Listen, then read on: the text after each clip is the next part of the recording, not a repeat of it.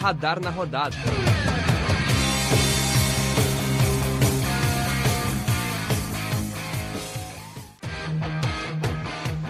Fala pessoal, tá começando mais um episódio do Radar na Rodada, o podcast do projeto de extensão Radar Esportivo da Universidade Federal de Santa Maria, para debater né, o mundo do esporte e também, principalmente, do futebol. Nesse episódio, eu, Rubens Guilherme Santos, estou acompanhado aqui de mais dois colegas. Vou começar apresentando então Gabriel Cantini. Como é que você tá? Tudo bem? E aí, Rubens, tudo bem? Fala, Luca, que tá aqui também. Cara, que semana, hein? Muita coisa. Ansioso pela Libertadores, várias coisas pra gente conversar no Grêmio e uma briga pegando fogo lá na Europa.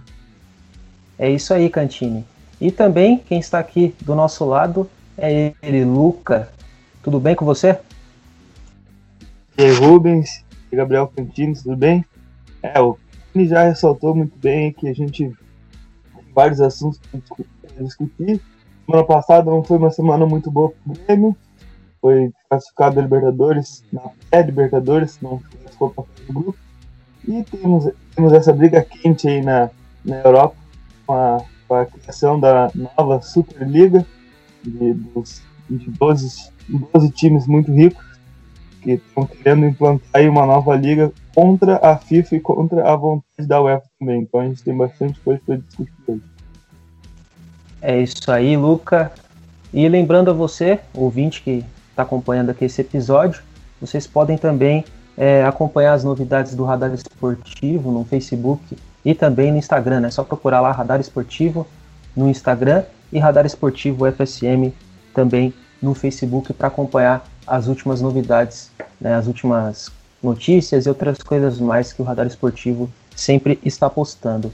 Bom, e no programa de hoje vamos começar então falando né, do Grêmio, que teve uma semana também muito agitada, né, a última semana essa que se passou.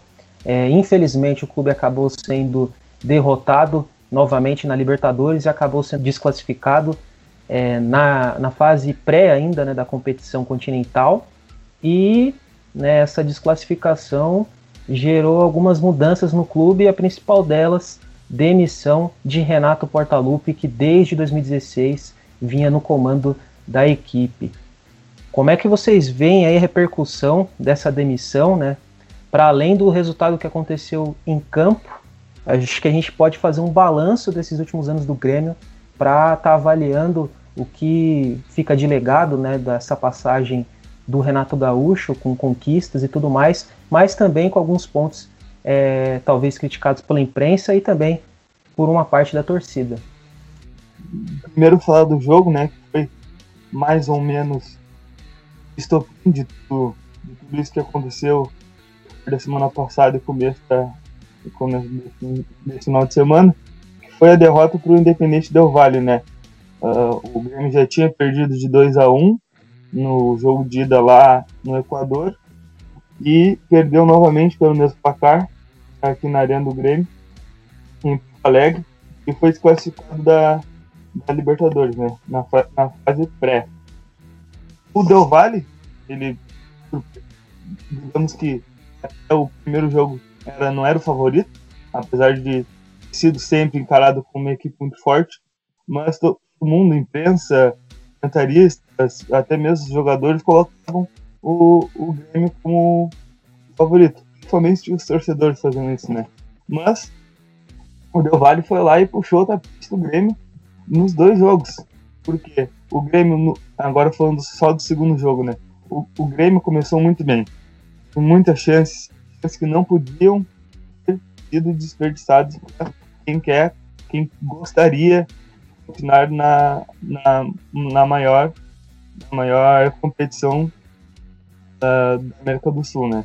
Então, o Independente Del Vale não, não se não se apequenou, não, não se deixou pequeno uh, contra o Grêmio, mostrou, mostrou seu jogo um Ortiz grande, fez, foi o, fez os dois gols do Independente Del Vale, um golaço de falta e outro também, o segundo gol foi golaço.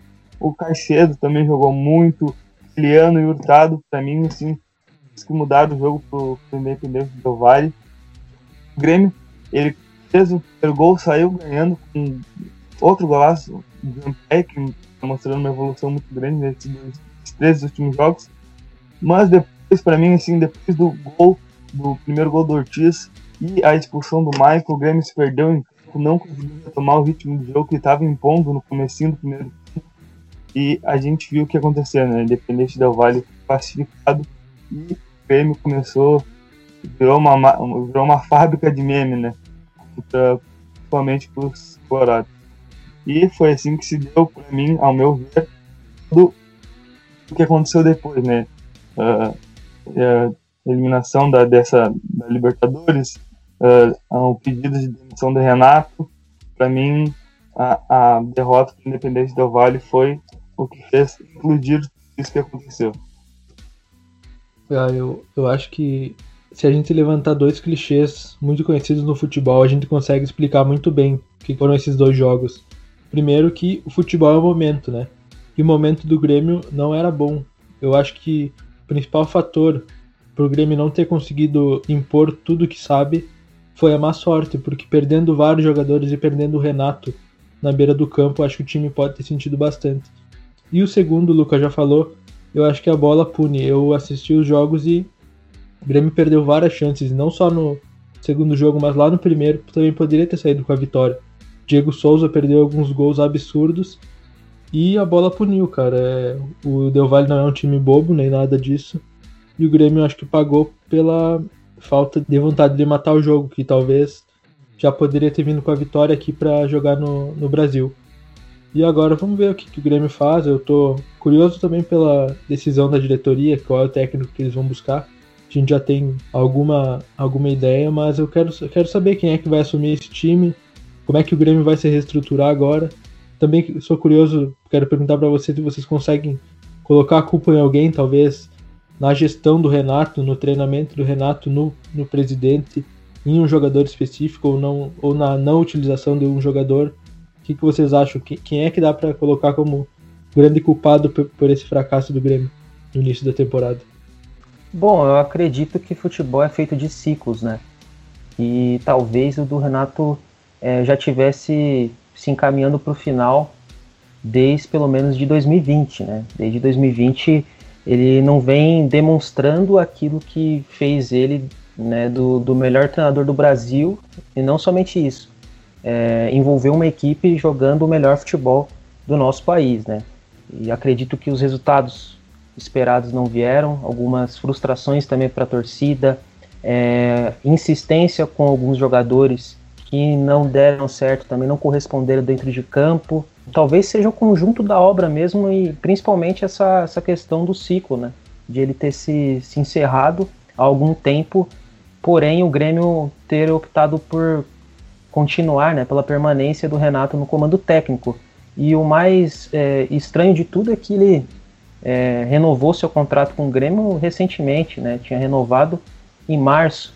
E poucos dias, né? A gente não pode nem falar de, de meses assim. Foi um mês praticamente depois vem essa demissão, né? Que, que por mais que, que a frustração também é, tenha sido grande com essa desclassificação, eu acho que o torcedor não esperava é, a, essa demissão, né, esse anúncio. Então ele veio, pegou todo mundo de surpresa, mas acredito que pelo menos veio no começo da temporada e o Grêmio ainda tem chances de, de fazer um, um planejamento, é, é, ver o que está dando certo, o que está dando errado nos últimos anos, escolher uma boa peça no mercado aí de treinadores, né? Acredito que tá, pode ser que não haja tantas boas peças assim, é, para repor essa, essa ausência do Renato, mas é, já tem alguns treinadores que são cotados para assumir esse cargo e que podem sim também trazer de novo né, o protagonismo para o Grêmio dentro do futebol brasileiro. O que, que você acha, Luca? Eu acho que, como tu disse, o ciclo, ciclo do Renato já estava desgastado.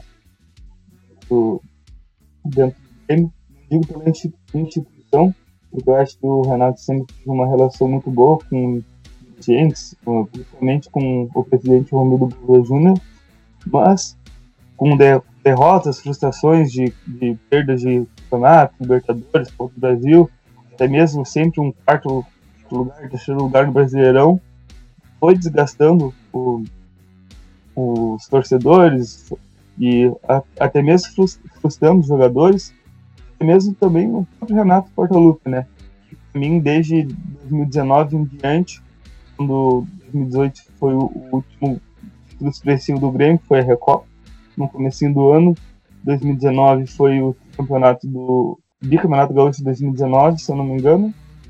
Sei, foi alguma coisa assim. E o 2020 foi outra vez campeonato gaúcho, mas não foi nenhum tipo de expressão, sabe? O Brasileirão sempre ficou ali, para se classificar para Libertadores, esse ano para pré-Libertadores, mas desde 2018 não, não vem animando o, o torcedor. Chega até a semifinal da Libertadores, chega até a final da Copa do Brasil, mas isso mesmo acaba essas grandes chegadas acaba sendo também acarretando a, a grandes decepções para os torcedores. Então, por isso, o Renato vem sendo muito criticado, não só por isso, mas também pela escolha de jogadores, por exemplo, a contratação de Thiago Neves, a escolha do Alisson, titular, que não vem jogando bem nos últimos jogos.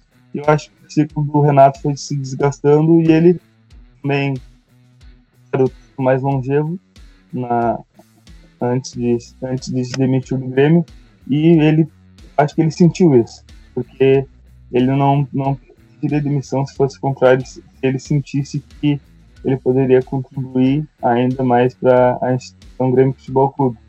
Então acho que ele também sentiu que o ciclo dele estava se encerrando, por isso ele pediu demissão. Ele ainda é o maior, maior ídolo e da história do Grêmio e olha, outra pessoa tem que se esforçar muito para tirar esse, esse posto dele. Então, eu acho que também foi isso o caso do, do Renato. E os novos treinadores, dois nomes que mais fortes durante, durante a semana após a demissão do Renato, foi o Nunes e o Lisca. É, na, teve uma votação na internet, os torcedores do, do Grêmio votaram ah, quem, quem é o favorito de vocês para assumir o Grêmio em 2021. E surpreendentemente, na minha visão, quem, quem foi o Lisca.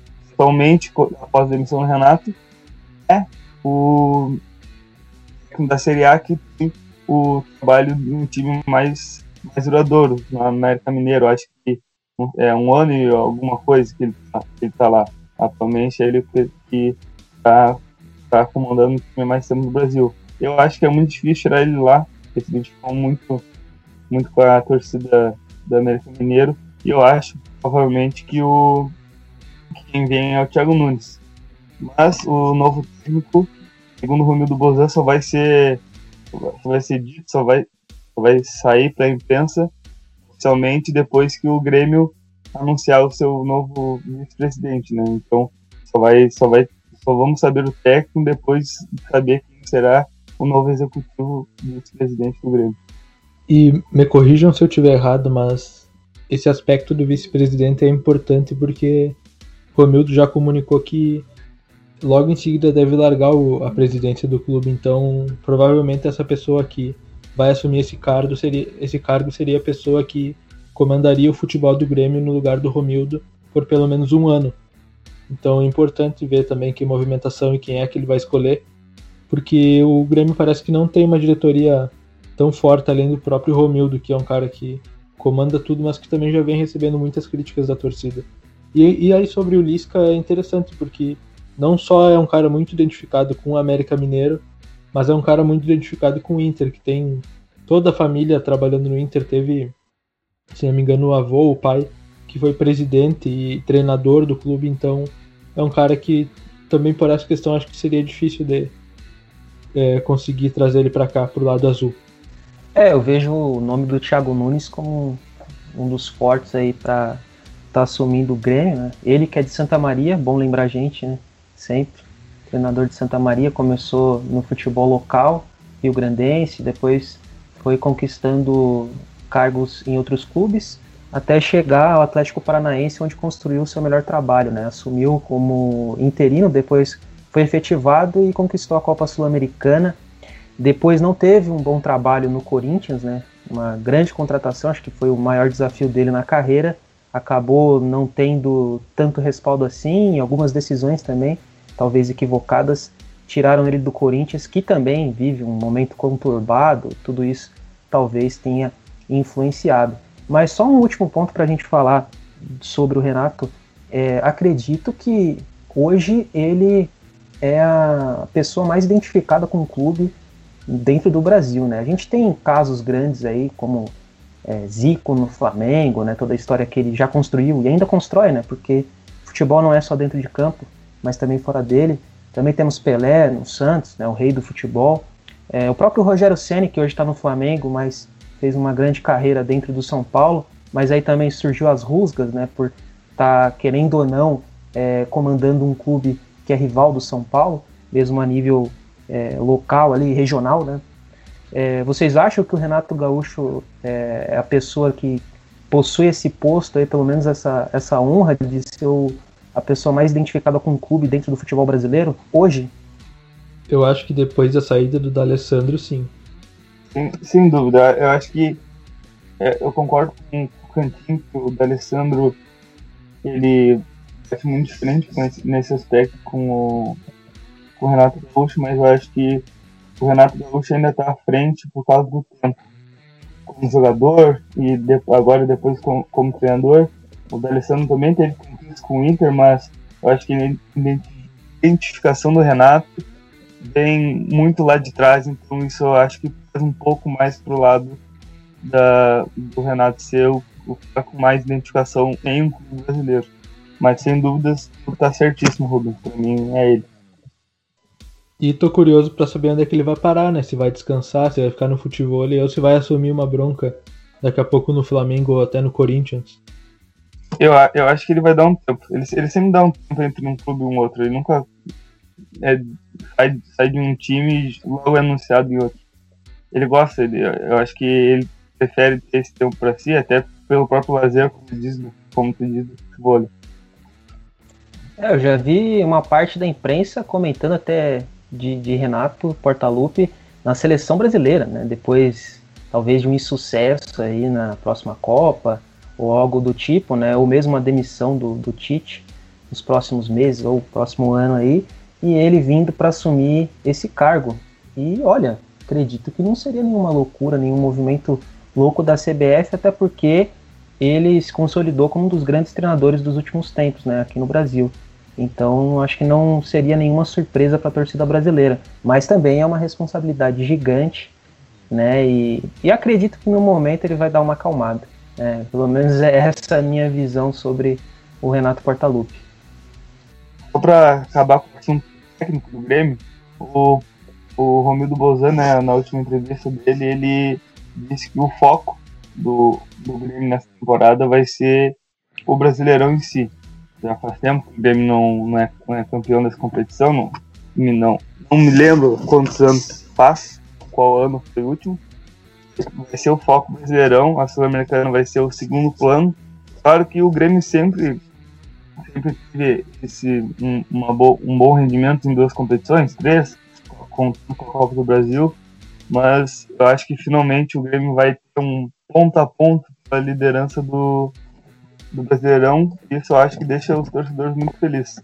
Outro aspecto que o Romildo ele está buscando no novo treinador é que ele, esse novo treinador precisa ter um olhar a lapidar e lançar novos gurias aos poucos no time principal, assim como o Renato fazia. Então, isso ainda vai continuar sendo um plano na equipe do Grêmio.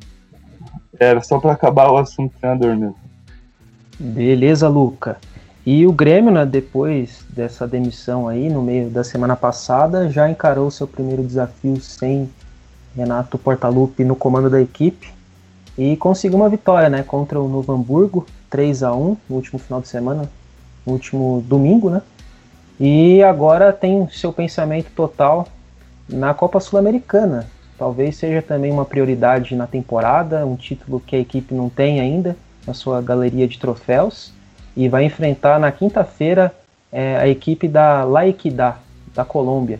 É, o que, que, vocês esperam do Grêmio? Se o Grêmio vai com foco total para essa competição também, que já dá uma vaga também para a Libertadores, né? acredito que é o principal objetivo, né? em primeiro lugar. Essa classificação volta a disputa continental. Favorito para o título também? Eu acho que o Grêmio tem que aproveitar essa competição que nem de longe é tão difícil quanto um brasileiro. Eu acho que é um, um título que é bem alcançável para a equipe do Grêmio a ver, porque só passa o primeiro do grupo, né? Se não estou enganado. Então é uma disputa que, claro, é contra times fracos, mas tu vacilou, tá fora já.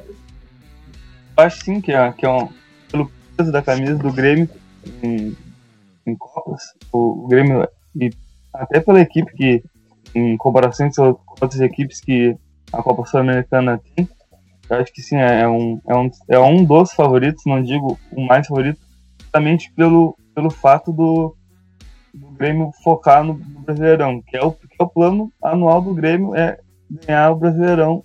E eu acho que fazia bastante tempo que, que o Grêmio não, não tinha essa meta, era sempre lutar para estar no topo da tabela, e isso eu acho que já não é mais o que o, que o torcedor quer se sustentar. O, o torcedor quer levantar o boneco do Brasileirão. E é o jogo contra o Laekda, né? E o Laekda da Colômbia não, não é um time muito conhecido. Sinceramente, é a primeira vez que eu escuto o nome do o, o nome desse time, juntamente com o Aragua, que é outro, é outro time do grupo H, que é o grupo Grêmio, e o, o para completar esse grupo, o Lanús. O Lanús é mais conhecido pelo, pelos torcedores gremistas, mas eu, entre esses quatro times, Aragua, Grêmio, Lequidá e Lanús, mim o Grêmio tem a primeira colocação firmada, né? Não quero zicar, não quero fazer nenhuma má sorte pro Grêmio, mas pela lógica, o Grêmio é, obriga é obrigado a passar na, nessa fase de grupos, ainda que a Sul-Americana seja segundo plano para temporada. É, acredito que o principal desafio mesmo dessa primeira fase de grupos, né? Fase de grupos, o Grêmio que está no grupo H, é, acredito que é contra o Lanús mesmo, disputa dessa vaga. É, apenas um se classifica né, para a próxima fase, então é, talvez seja um pouco mais difícil né, em relação a isso, só o primeiro colocado, mas fica entre a equipe brasileira, o Grêmio, e o Lanús essa disputa por essa vaga na próxima fase. Só para só acabar, hum, desculpa se não mas para acabar meio que o assunto Grêmio, não, não estender muito, que a gente estendeu bastante no campeonato sobre a desclassificação da, da Copa Libertadores da América. Teve a vitória do Novo Hamburgo, né, domingo, ontem, dia 18 de abril. Foi o, o Grêmio já está classificado para a próxima fase do Galchão, que é a semifinal. Foi um jogo muito dominado pelo Grêmio, muito um jogo fácil para o time gremista. Um meio de campo muito criativo. Acho que muito graças à volta do rendimento de Jean-Pierre, que todo mundo espera que ele continue assim durante a temporada. Se mostrou também uma defesa consistente, com alguns erros ali de marcação, principalmente no gol do Novo Hamburgo, onde o Wanderson cochilou, deixou passar o jogador do Novo Hamburgo. E o ataque efetivo, né? O Diego Souza marcando dois gols né, no, contra o Novo Hamburgo, que poderia ter, ter sido feito contra o, o Independente do Vale. Então, o único aspecto o único aspecto negativo para mim foi, sendo faz tempo, foi a atuação do Alisson. Que ele vem jogando assim normalmente, o normal dele atualmente está sendo ruim. Então, para mim, eu gostaria no próximo jogo do Galchão, nem que seja, o o Léo Chu como titular. Porque ah, diz, dizem que o Alisson ele começa titular porque ele tem uma função muito boa uh, defensivamente. Mas, cara, é só preparar o Léo Chu ou quem seja ali na, na ponta direita, ou até mesmo o Ferreira. O Léo Chu gosta de jogar na esquerda, né? Pra continuar essa marcação, o Ferreira já mostrou que ele consegue ir voltar e voltar do lado na esquerda, que não é um, um, um, lado muito defensivo do Grêmio. Então, se ele conseguir fazer isso na, na direita, ótimo. Ou o Alisson de jogar mal ali, porque não tá, não tá dando mais, não tá agradando o torcedor e isso já, já tá sendo desgastado faz tempo para a figura do Alisson, né, que eh, querendo ou não é muito querido pelas últimas temporadas que fez na equipe. Bom, já que você falou de gauchão, só passando aqui rapidinho, né, Grêmio já confirmado na próxima fase, Internacional também, e a, a disputa fica mesmo pelas outras duas vagas, né, entre Ipiranga, acredito eu, né, uma disputa mais acirrada entre Ipiranga, Caxias e Juventude. É, e agora então vamos falar sobre Internacional, que estreia nessa terça-feira, né, dia 20 de abril de 2021, na Libertadores e encara o Always Ready da Bolívia na primeira rodada da fase de grupos da Copa Libertadores. E o Inter com novidade também, né? Contratação, chegada de um ídolo aí, Tyson de volta, é, já conseguiu também ser inscrito para essa fase de grupos da Libertadores. E acredito que as esperanças e as expectativas também do torcedor colorado sobem bastante para a competição, não é isso, Cantini?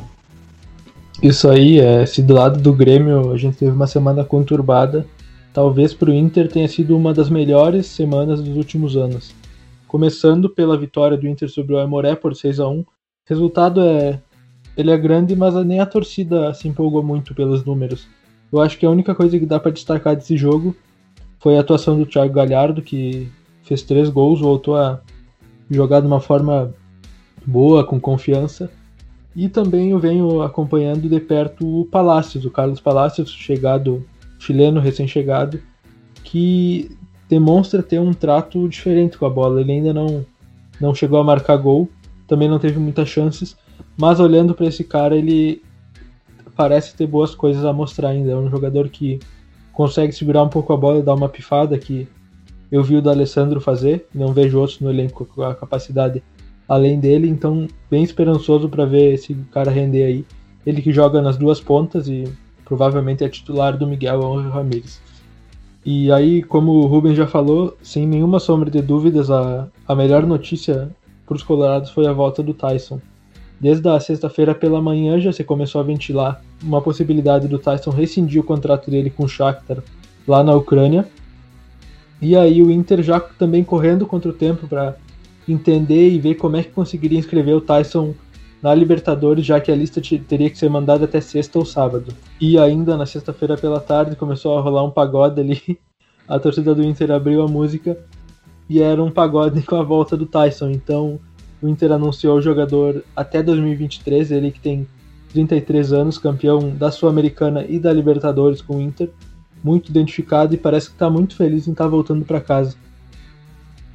Ele já não estava muito feliz por lá, ultimamente já estava treinando com a categoria de base, assim, acho que mais para manter o ritmo, né, já que vinha aí a rescisão de contrato já no alvo dele para vir pro, pro Inter. Eu acho que, querendo ou não, apesar de, no meu ver, ter sido anunciado assim como a maior contratação do, do futebol brasileiro nesse ano, que pode se pagar lá na frente, a gente vai ver isso. Eu acho que é um, é um cara que tem muita identificação com o Inter, muito amado, muito, muito, muito querido pela torcida do Internacional. E além de ser um ótimo jogador, né? Um jogador nível europeu, já jogou as melhores ligas do mundo, já teve passagem também pra, pela seleção brasileira, então eu acho que se der certo no Inter, foi uma grande sacada, foi uma, uma grande contratação. Então, a, a, gente vai ver, né? Porque já teve grandes contratações no brasileiro que voltaram da Europa e não deram certo, né? A gente torce para que o Tyson não seja uma dessas figuras. E, e antes do Rubens falar, já coloco uma pergunta para vocês. Vocês acham que o Inter galgou um patamar acima de alguns outros clubes do Brasil com essa chegada dele? Acham que talvez o Inter possa ir um pouco além do que iria sem esse jogador? Ah, sem sombra de dúvidas, né? Tyson é um grande jogador, se destacou no futebol brasileiro, é, teve ótimos momentos também na Ucrânia, não só no, no Shakhtar, né?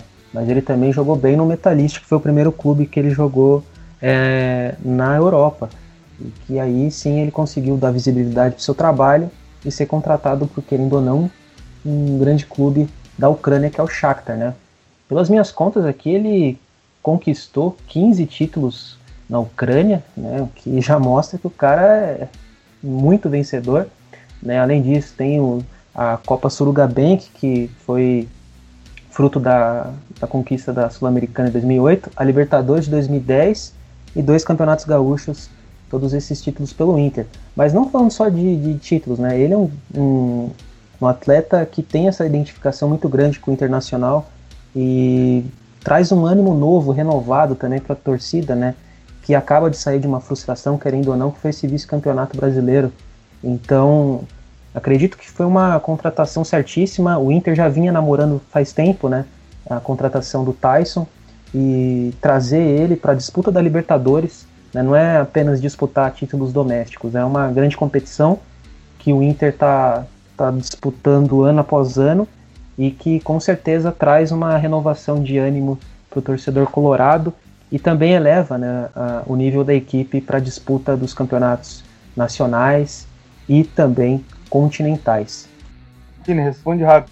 Pensa muito. Trio de ataque titular do Inter com o Aí que tá, eu ia perguntar para vocês, onde é que vocês acham que o Tyson joga?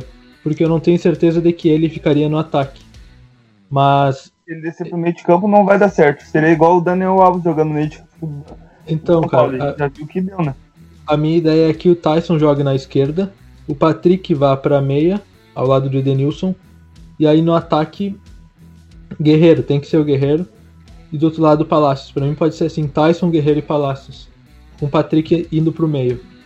O Patrick que tinha rumores que seria envolvido numa possível troca com o Felipe Melo, não? É, esse assunto do Patrick indo pro Palmeiras deu uma esfriada. Mas o Inter tá assim atrás do de um camisa 5, né, um volante para fazer sombra, ou até mesmo colocar o Dourado no banco. E o Felipe Melo vem sendo especulado, mas eu não acho que com, como uma compra ou uma troca de jogadores e sim pela rescisão do Felipe Melo, que tem menos de um ano de contrato com o Palmeiras, então viria de graça para cá. E aí a gente já pode abrir também o que, que vocês acham do Inter trazendo esse jogador. Eu já dou a minha opinião que não gosto. É um cara que lá em 2010 eu tinha 10 anos e lembro dele estar tá fazendo, desculpa a palavra, cagadas pela seleção brasileira.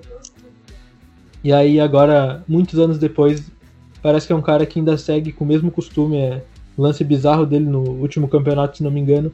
O cara deu uma chave de braço, quase quebrou o braço do, do adversário dele numa disputa de bola dentro da área. É um cara maldoso que eu não gostaria de ter no meu time. Você ia falar que eu gosto dele, ele é. Nossa, vontade, ele, ele não. Ele, pra mim, ele é, ele é, muito bom. Tipo, defensivamente, passe.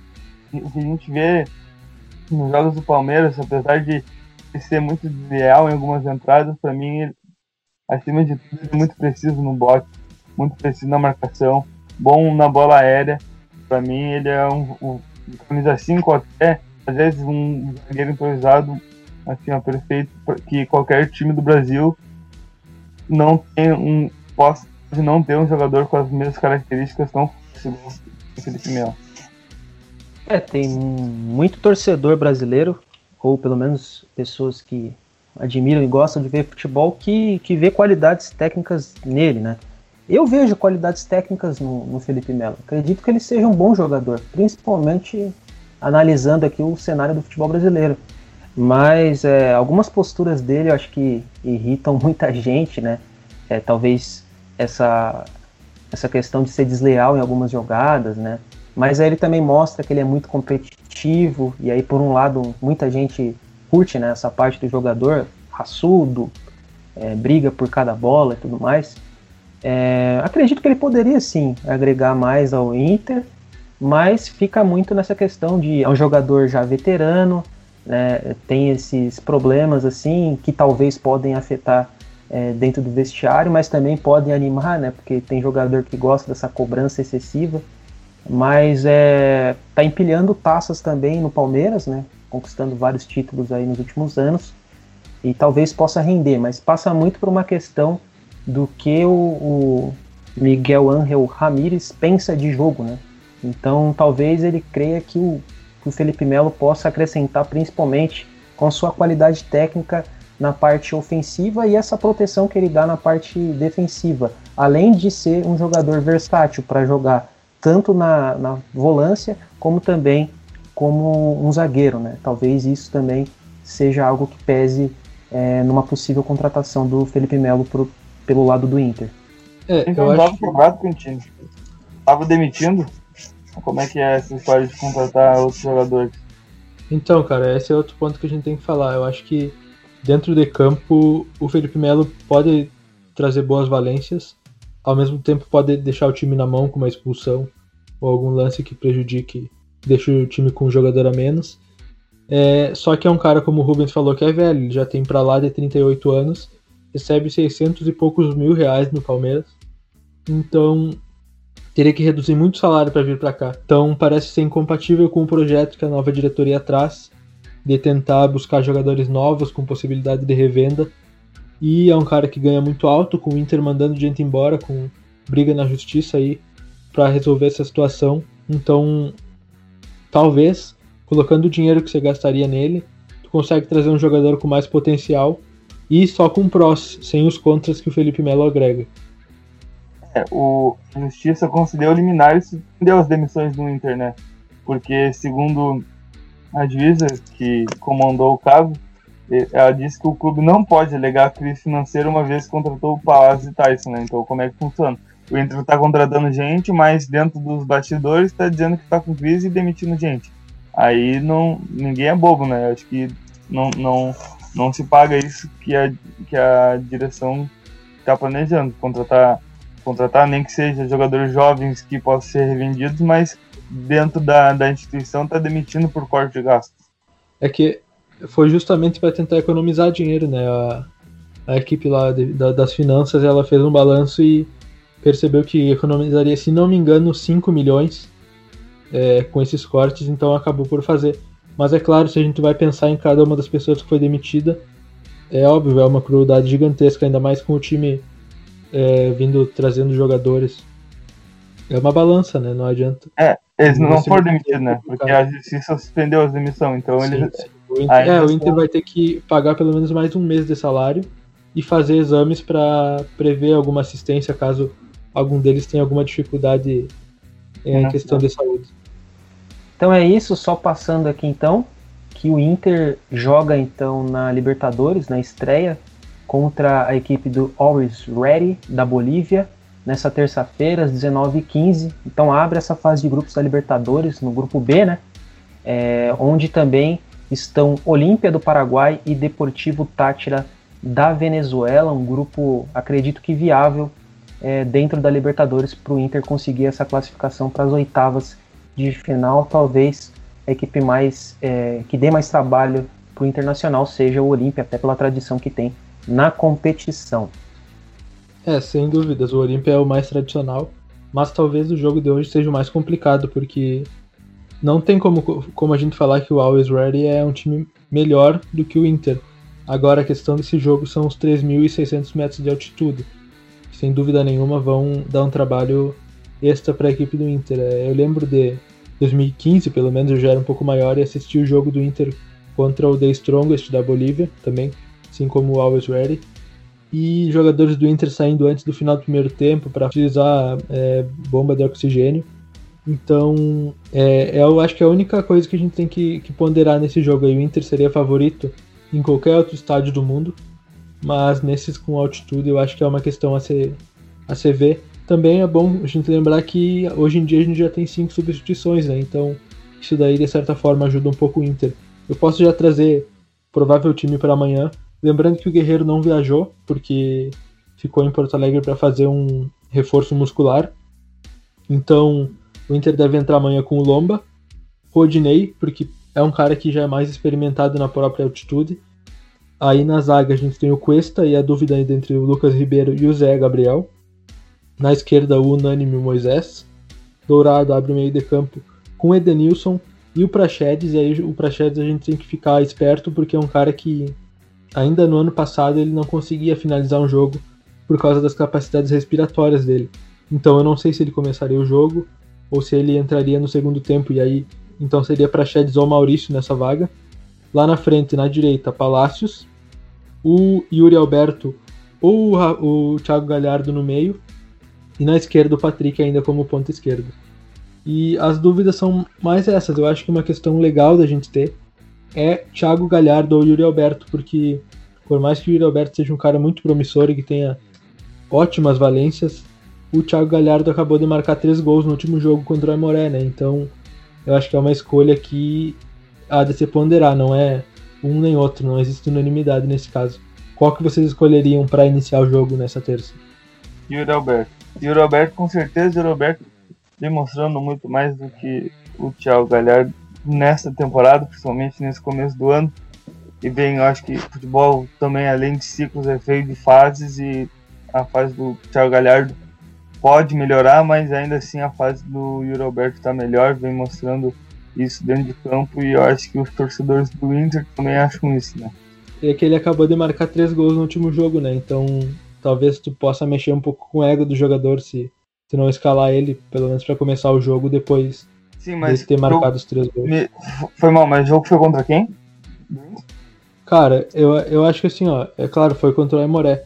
Só que, tá, um, um, jogador lá fez três gols contra o Emoré. Só que o Yuri Alberto não fez três gols contra o Emoré, eu acho que é aí que tá o ponto. Mas ele Mas... fez contra o São Paulo na última temporada, né? Aí entra essa. E Pode ele fez igual... uma boa temporada, né? Na última é, campanha dúvida, de campeonato é do Inter. É Mas momento, aí pensando né? em. Exatamente, pensando em futebol, na questão do momento, talvez é, a preferência fique com o Thiago Galhardo, né? E ele também fez uma boa temporada é, em 2020, né, no último Campeonato Brasileiro, apesar de não terminar como começou. Mas é, não, mostrou mas... Que, que tem faro de gol, né? E que teve um bom retrospecto sim com a camisa do Inter. O momento para mim não é só o último jogo, igual o Campos BR tá numa crescente. Fazendo uma comparação com, com o time do Grêmio, né? O BR tá numa crescente. Mas, para mim, ainda tem muito que provar, porque na, na última vez ele teve um hype muito grande em cima dele. Jogou dois, três jogos bem, e depois ele começou a jogar mal, mal, mal e foi pro banco. Pode garantir que não vai ser igual. Os últimos três jogos jogou super bem no Grêmio. Mas depois ele pode decair. O Yuri Alberto. O Yuri Alberto, pra mim, ele mantém uma constância que devia ser levado muito mais em consideração do que os gols do Thiago Galhardo no último jogo contra o Aimoré. É, Mas é bom esse ponto de vista mesmo.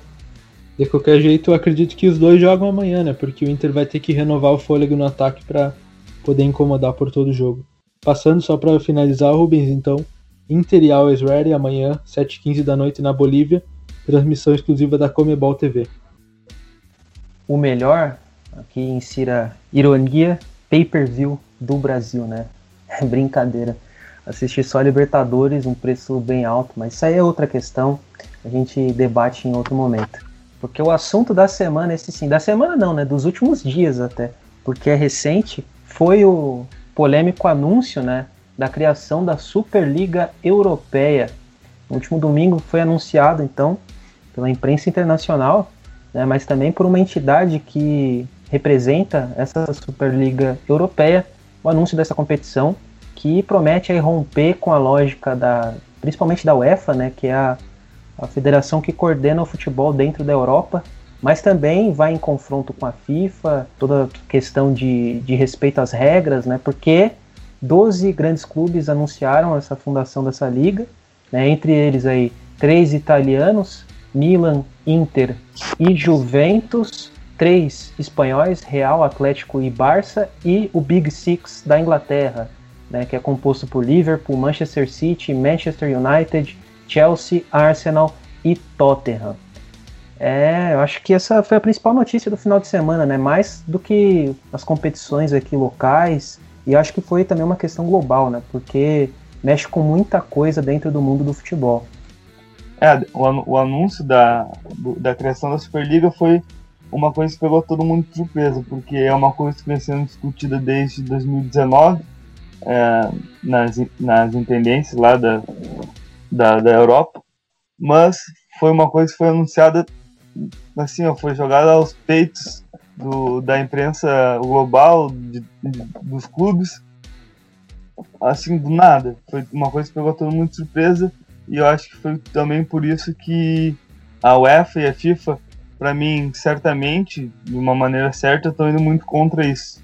Porque, cara, estão dizendo que quem participar dessa Superliga, os times e os jogadores que participarem da Superliga vão ser suspensos de Copa do Mundo, UEFA Champions League, até banidos da, das suas ligas nacionais. Imagina uma Premier League sem o Big Six, uma liga sem Real Madrid, Atlético Madrid e Barcelona.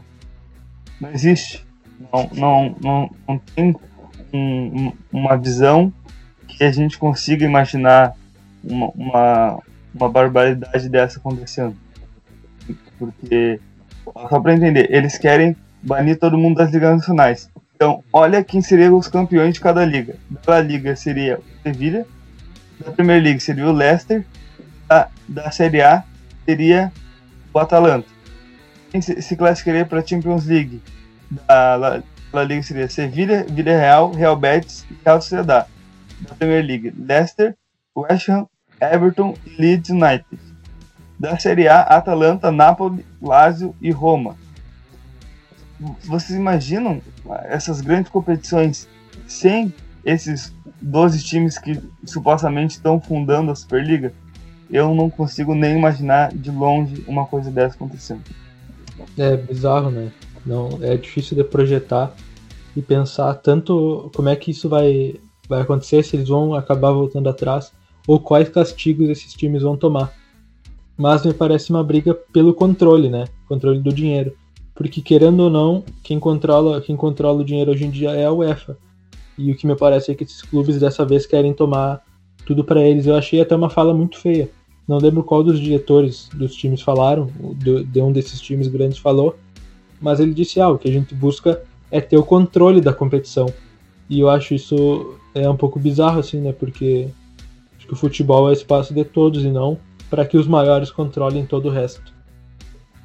É, o Florentino Pérez, que é presidente do Real Madrid, ele aponta como uma das principais, um dos principais motivos da criação da Superliga a perda de interesse dos jovens pelo esporte nos últimos anos, alegando que a Champions League tem muitos jogos de baixa qualidade. A gente vê, claro, na fase de grupos até tem, porque são, são muitos qualificados para a Champions League, mas é, é, uma, é uma experiência para alguns times que não têm tanto poder financeiro e poder uh, de, de qualidade técnica, assim, ter, ter grande experiência contra grandes times. Isso sim evolui o futebol e não traz, não faz com que os fãs percam o interesse pelo jogo. Para mim, imagina, o Barcelona perde para um Shakhtar da vida. Mano, isso aí vira notícia, isso aí repercute grandes atuações de jogadores, revela jogador, põe, põe vitrine em jogador do Shakhtar, uh, em comando técnico, em tudo. Então, para mim, o, o que o, o Florentino Pérez disse não faz muito sentido. Porque se isso for verdade, imagina, os, os jovens estão perdendo interesse pela Champions League. Mas qual jovem nunca sonhou em jogar Champions League e qual, e qual jovem nunca sonhou uh, jogar uma Copa do Mundo? Que também quem os times que participaram, os jogadores que participaram da Superliga não vão poder jogar nem a Copa do Mundo. Então, qual jovem vai querer ser contratado pelo Real Madrid, Barcelona, se não vai poder jogar uma Copa do Mundo, que é o sonho de todo mundo, todo jovem conquistar uma Copa do Mundo ou pelo menos estar na Copa do Mundo. Só para a galera entender também que está nos escutando, né? Então seriam 12 clubes é, fixos, né? Mais três, eles estão em busca de mais três para serem 15 clubes fixos, os 12 que fundaram mais três. E é, seria complementado com mais cinco equipes nessa competição que seria anual, né, por temporada na verdade, e que, já que a temporada funciona de uma forma diferente né, na, na Europa. E ia começar a partir de agosto desse ano, né, de 2021.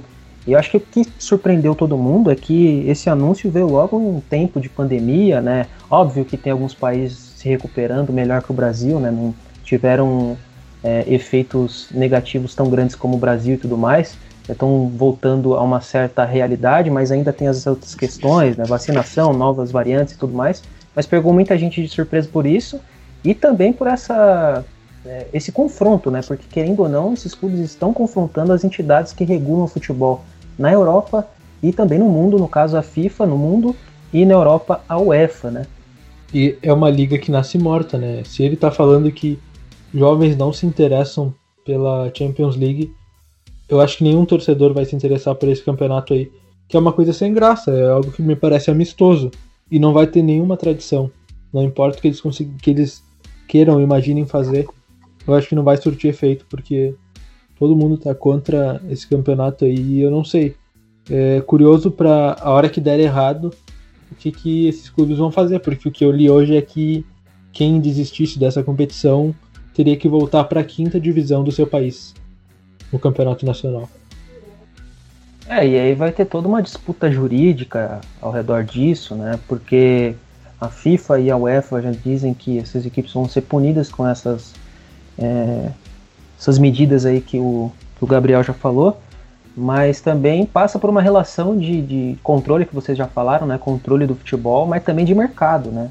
Essas equipes aí arrecadam anualmente é, grandes cifras é, com a venda do futebol, né? não apenas só ali com o futebol jogado dentro de, de campo, né, com bilheteria e tudo mais, mas sim em produtos, produção cinematográfica, né, e outras coisas mais. São clubes que reúnem muito dinheiro, mas também tem grandes clubes fora disso, né, ou pelo menos que vem ganhando um prestígio muito grande nos últimos anos. Por exemplo, o Bayern de Munique está fora dessa, desse clube, de, clube, vou chamar de um clube dos 13, mas tem todo, todo um foco diferente também, né? da Europa. Fora. Borussia Dortmund também ficou fora. É, PSG, né? O PSG ficou fora. Não... Mas ficaram fora. Mas aí também tem toda a questão porque o PSG ele é, tem os direitos de transmissão da Liga dos Campeões da Europa, né? E isso aí mexe com muito dinheiro. É. O grupo que é dono do PSG é dono também de uma rede de canais mundial que transmite essa competição, né? Liga dos Campeões da Europa. Então tem todas essas questões e principalmente esse controle pelo futebol mesmo. Mas eu acredito que esse não seja o melhor caminho para você confrontar ou pelo menos sugerir novos modos, um novo formato de organização do futebol, mas sim propostas é, com todos os clubes que disputam as competições europeias. Eu sei que isso já foi debatido, acredito, né, nas instâncias aí é, nacionais e até mesmo regionais dentro da Europa, mas talvez seja um tiro no pé e que dê muitos problemas aí para os clubes daqui para frente, né? Eu ia falar que o presidente da UEFA, o Alexander Seferin, ele até fez uma piada com que dizem que são os grandes clubes do mundo, mas a Juventus até pouco tempo atrás, na década passada, estava na Série B do campeonato italiano. E o Manchester United uh, depois, da, de, depois da saída do Sir Alex Ferguson, né, não ganhou nada. Então, tipo, ele disse que praticamente não existiu mais depois da saída do, do Alex Ferguson. Então, é, mas não é bem assim também, né? São grandes equipes do futebol. Sim, são, grandes, são, são, grandes, são grandes equipes, mas, cara, eu acho que na, nada justifica, porque imagina, o que que fazem, o que que fazem grandes jogos, Rubens? Uh, por exemplo, Real Madrid e PSG. São Atividade, a... né? Não, sim, mas eu digo que são a pouca ocorrência. Imagina se ocorre Bayern e PSG quatro, sei lá, cinco vezes ao ano.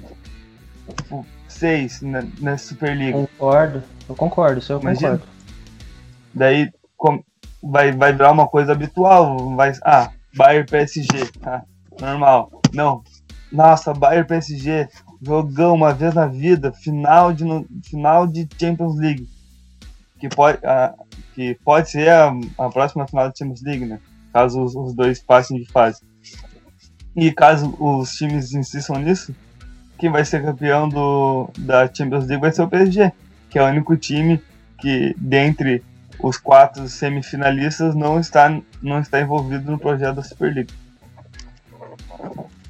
Quem é... apoia a criação dessa Superliga, só para eu complementar aqui, já passo a bola para você, o Cantini, é, são aquelas pessoas também que são que lembram né, dos casos de corrupção dentro dessas entidades. Michel Platini na UEFA, Joseph Blatter é, na FIFA, Ricardo Teixeira também na FIFA, José Maria Marim na FIFA, né, e tantos outros aí, casos de corrupção também dentro do Barcelona que vem ganhando é, uma grande repercussão nos últimos anos, até dentro de campo também, né? Então, é, também há esse ponto de vista de uma galera que pensa que essa é uma nova era para o futebol, talvez, né? Um novo momento para a parte esportiva e organizacional mesmo do esporte. Mas diga lá, Cantino. Não, é uma reflexão simples. Vocês imaginem um torcedor da dupla Grenal que vibrou com os títulos da Libertadores dos dois clubes. E aí, do nada, o seu clube para de ter interesse nessa competição e fala que vai jogar a Liga Latão. E aí esse clube migra pra Liga Latão e ela larga a Libertadores. Como é que tu vai te importar com isso, sabe? É bizarro, bizarro. Tu, além de tudo, tu joga fora toda a tradição e os troféus que tu já conquistou nessa competição. É, é, algo, é algo absurdo. E pelo menos as torcidas mesmo estão protestando contra, né? Muito, né? Já teve protestos na Inglaterra hoje, no jogo entre Liverpool e Leeds, né? Leeds United. Teve muito protesto da torcida fora do estádio, mas também do clube, né? Vestindo ali camisas do Leeds, no caso, porque o Liverpool faz parte dessa organização, né? Então, a gente vai ver os próximos passos, mas o que a gente percebe é que eles mantêm esse, essa decisão de criar essa liga, não parece que não vão recuar pelo menos no primeiro momento e vão recorrer aí às instâncias jurídicas, mesmo que a FIFA e a UEFA proíbem eles de atuarem ou até mesmo é, forçar o rebaixamento dessas equipes, perda de pontos e tudo mais. Ô Cantini, só, só para responder o que você falou, por exemplo, o Grêmio e o Inter largam para a Copa Latão da América. Mas na Copa Latão da América só tem Grêmio, Inter, Palmeiras, Flamengo, River Plate, Boca, uh, sei lá, Vélez, só time grande. Claro que no primeiro momento vai pensar, nossa, top, muito bom, só, só os melhores times da América do Sul. Mas e, o, e os outros e os outros times? Porque, na, né, por exemplo, nessa Superliga tem é, são 15 times, né? 12 e mais. São quantos times? 12 mais, mais 3 que entram, ô, Rubens? Só 12 mais 3, isso, é isso. Tá. Isso, seriam os fixos e mais 5 que iam disputar as outras vagas, né? Isso, tá. E os 5 que vão disputar as outras vagas. É muita, pouca vaga para os outros times que disputam. E os outros times talvez nem vão querer, como é o próprio caso do Sevilha, por exemplo, que já anunciou que não vai, não vai participar do que não vai participar da Superliga. Então, acho que é muita falta de demérito da, da, da temporada dos outros times. Por exemplo, o, vai, vai que o Real Sociedad ganha uma La Liga. Daí, ele, nossa, vai ter a chance de participar da Superliga. Só que ele seria campeão e participaria da Champions. E se ele for campeão da, da, da Liga, ele teria alguma chance de conquistar alguma coisa na, na Champions League. Então, para mim, essa, essa é a, essa é, é a lógica também de porque a Superliga não, não pode ser criada. É muita injustiça com times pequenos que estão evoluindo. E é isso que o futebol quer: uma disputa mais igual dos times uh, grandes e pequenos, que vem acontecendo e evoluindo nos últimos anos. É, dinheiro e política né, envolvido nessas decisões todas. Mas pegando carona também anúncios aí, vamos passar aqui rapidinho é, a notícia de que a UEFA também divulgou um novo formato da Liga dos Campeões da Europa que vai ser adotado a partir da temporada 2024-2025. Então, a, hoje em dia a gente tem 32 equipes divididas na fase de grupos e vão passar a ser 36 equipes, então, a partir da temporada 24-25. É, cada time terá um mínimo de 10 jogos na liga, 5 é, em casa e 5 fora, contra 10 oponentes diferentes. E aí os oito melhores classificados na fase inicial vão direto para o mata-mata e as equipes entre a nona e a 24 posição na tabela geral irão para o playoff. E os 16 sobreviventes, então, né, que restarem dessas disputas todas, vão disputar as oitavas de final. Também polêmica, muita, muitos questionamentos né, em relação a esse novo formato, é, trazendo um, algo diferente né, para o mundo do futebol, um formato que é, é de autoria da UEFA mesmo e que a galera também não está gostando, protestando bastante nas redes sociais. O que, que vocês acham disso aí? Será que é um reflexo da pedida dos clubes ou é algo que é só que partiu só da UEFA? Não, eu acho que é algo que já vem, sido, vem sendo discutido há bastante tempo sobre mudar uh, certas coisas na, na Champions League. Mas eu acho que talvez essa forma não seja mais correta. Não, não, eu acho que, pelo que eu entendi, a competição ficaria um pouco mais longa, com, com mais times e mais jogos, mais jogos em E a única coisa positiva para mim é que mais times participariam. Eu, sinceramente, não gostei desse novo formato, mas com mais times quer dizer que outros times menores estão chegando ao topo de suas ligas vão ter oportunidade de disputar jogos com outros times grandes ao redor da, da Europa. Então essa é a única coisa que me agrada na, no novo formato da Champions League que vai entrar agora nos próximos anos. Bem diferente mesmo, né? bem peculiar até esse novo formato aí que vai ser adotado a partir da temporada 2024-2025. Mas vou parar para pensar também, mentalizar aí para ver como é que vai ficar toda essa organização, porque confesso que ainda não fiz isso. E passando aqui rapidinho também os resultados do Brasileirão Feminino que iniciou nesse último final de semana, né? E tivemos a dupla Grenal em campo. O Grêmio jogou em São Paulo, né? Contra a equipe do São Paulo, acabou empatando a partida pelo placar de 1 a 1. E o Inter também entrou em campo contra o Santos, mais um adversário paulista, e também ficou no empate, né? É, entre 1 a 1 também.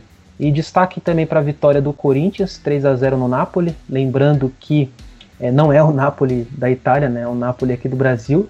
E o Corinthians é o atual campeão dessa competição. E o destaque, é, acho que da rodada para mim, fica por conta da, da partida entre Palmeiras e Ferroviária, que fizeram uma bela partida, talvez a melhor dessa primeira rodada, e também terminaram com empate em 2 a 2. E lembrando para vocês também que estamos aí na contagem regressiva dos Jogos Olímpicos de Tóquio, né? Menos de 100 dias e muita expectativa para esse evento do esporte global também que vai acontecer em 2021.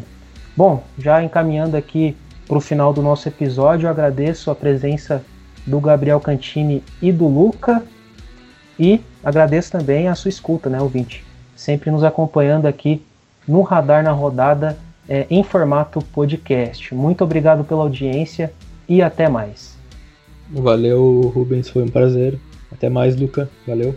Valeu, Cantino, valeu, Rubens. Acho que foram coisas muito importantes que a gente escutou nesse episódio de podcast. Principalmente o, o questão da Superliga, que é uma coisa que chamou muita atenção nos últimos dias. Isso, pessoal. Até mais.